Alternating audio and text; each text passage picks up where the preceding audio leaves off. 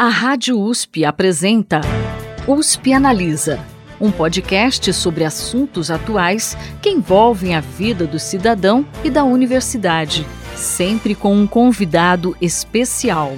USP Analisa.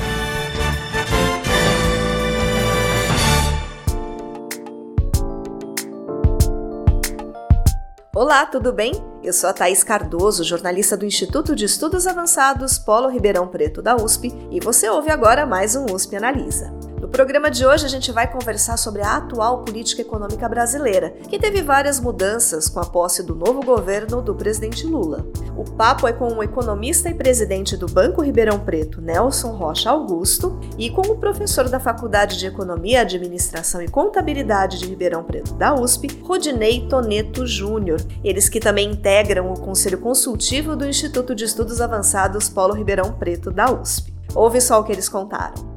Bom, para a gente começar, quais as principais mudanças que vocês percebem na política econômica do terceiro mandato do governo Lula em relação ao governo Bolsonaro? As mudanças são absolutamente totais. É importante que o nosso ouvinte tenha claro que a primeira grande mudança é exatamente a questão de, entre aspas, fazer política a nova equipe passou a discutir tudo com a sociedade antes até de tomar posse, aquela história da PEC de transição. Houve uma grande negociação com o capital político da eleição para que não houvesse uma ruptura naquela questão do suporte social, principalmente, etc., às famílias menos favorecidas, porque a pobreza cresceu muito no Brasil no período anterior. Mesmo a inflação tendo caído no último trimestre do ano passado, foi de uma maneira artificial, por conta conta de N mecanismos de mudança dos impostos, principalmente nos combustíveis, etc., que acabaram trazendo um determinado cenário. Então, a perspectiva para este ano de 23 para a economia brasileira era uma perspectiva muito ruim. Boa parte dos analistas esperavam PIB zero, alguns deles até esperavam PIB negativo, esperavam uma dificuldade fiscal, digamos assim, absolutamente gigantesca, em que nós não íamos ter como fechar as contas. Enfim, vamos resumir aqui: é quase que assim: o mundo vai acabar. E a questão de conseguir fazer os debates todos e com muita técnica, resolvendo cada um dos principais problemas dos pilares macroeconômicos brasileiros. Então, primeiro, uma outra proposta que é a proposta do arcabouço fiscal, que não é mais o teto do gasto. Vamos só lembrar que o teto do gasto teve efeito importante, sim, para a economia brasileira, sem dúvida nenhuma, mas ele já não estava sendo mais cumprido, porque nos últimos anos ele foi furado esse teto várias vezes. Então, não adianta você ficar insistindo com uma,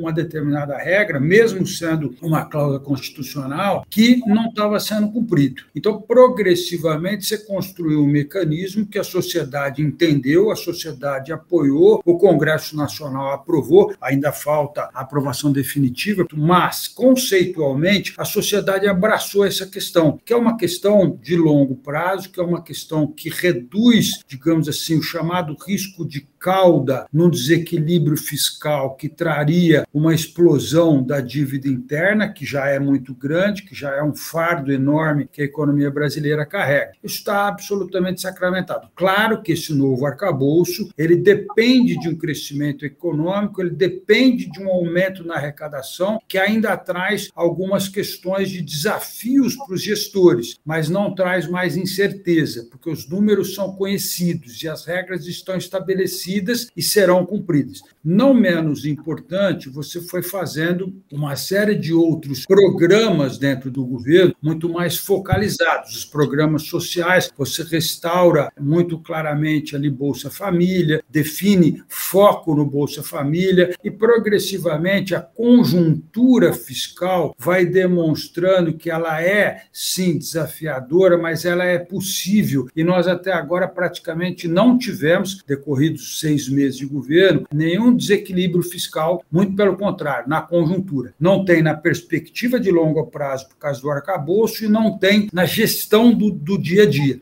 As coisas estão equilibradas. Porque neste equilíbrio, com uma redução muito expressiva que a inflação brasileira acabou apresentando, fruto de uma redução importante no preço das commodities, uma redução importante nos custos de produção. Nós temos sobra de energia no Brasil, nós tivemos uma safra agrícola espetacular, muito, muito acima do que o mais otimista podia esperar, e nós tivemos uma apreciação do real, uma queda na taxa de câmbio. A somatória de tudo isso indica não só uma inflação extremamente baixa, mas também uma perspectiva para frente com uma nova ancoragem, digamos assim, ou uma ancoragem em outros números da expectativa inflacionária. Mesmo os analistas mais pessimistas não esperam uma inflação acima de 4 no ano que vem. Lembrando que a meta é 3 com intervalo de tolerância de 1,5. Também nesse sentido, o Conselho Monetário Nacional mudou a determinação da meta inflacionária para uma meta ao longo do tempo e não dentro do calendário. Está mais flexibilidade para poder trabalhar. Em suma, a macroeconomia brasileira está bem equilibrada. O que está fora de lugar é o tamanho da taxa de juros que está escrito nas estrelas que agora em, em, agosto começa a cair. Na minha opinião, vai ter que cair numa velocidade mais rápida. Se o Banco Central não fizer isso em agosto, que até é possível que ele não faça, vai ter que acelerar o corte depois, porque está atrasado, porque o fiscal está equilibrado, o custo de produção está muito bom, inflação está muito boa e as coisas estão numa linha que a taxa de juros está fora do lugar e se ele realmente demorar mais para cortar, vai ter que acelerar a velocidade de corte nós vamos ter um ciclo, a meu ver, bastante longo de redução de taxa de juros no Brasil. Acho que a gente vai aí dessa casa de 13,75 na Selic que está hoje para algo próximo de 9 lá no final do ano que vem, talvez até um pouquinho abaixo disso, dependendo do cenário até lá.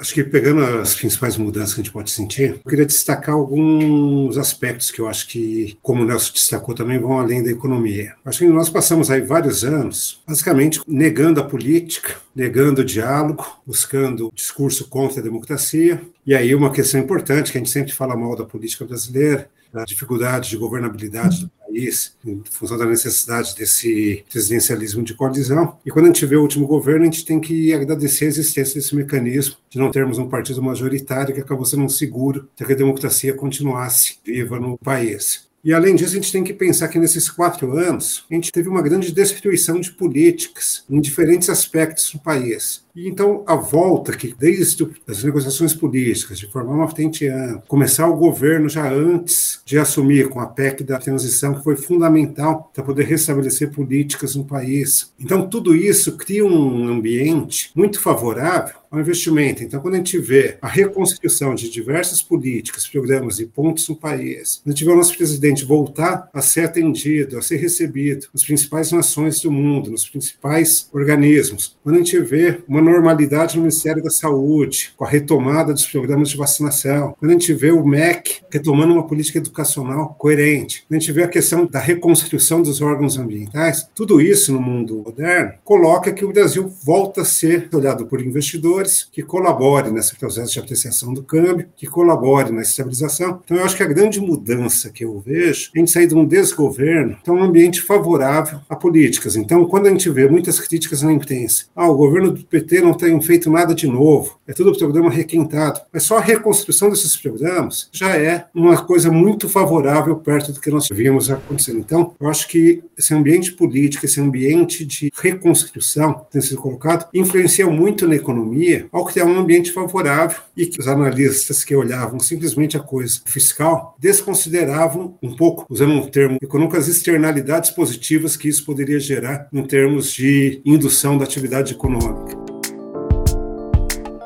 E nesse nosso bate-papo, o Nelson e o professor Rudinei ainda abordaram outros assuntos dentro do cenário econômico nacional. Você pode ouvir a entrevista completa buscando pelo USP Analisa nos principais tocadores de podcast ou acessando a playlist do programa lá no canal do IEARP no YouTube. O programa de hoje termina por aqui, mas daqui a 15 dias eu tô de volta, ainda falando sobre economia, dessa vez sobre a segunda fase da reforma tributária que deve tramitar no Congresso neste semestre. Não vai perder, hein? Até lá! Você ouviu USP Analisa, um podcast da Rádio USP Ribeirão em parceria com o IEA, Instituto de Estudos Avançados, Polo Ribeirão Preto.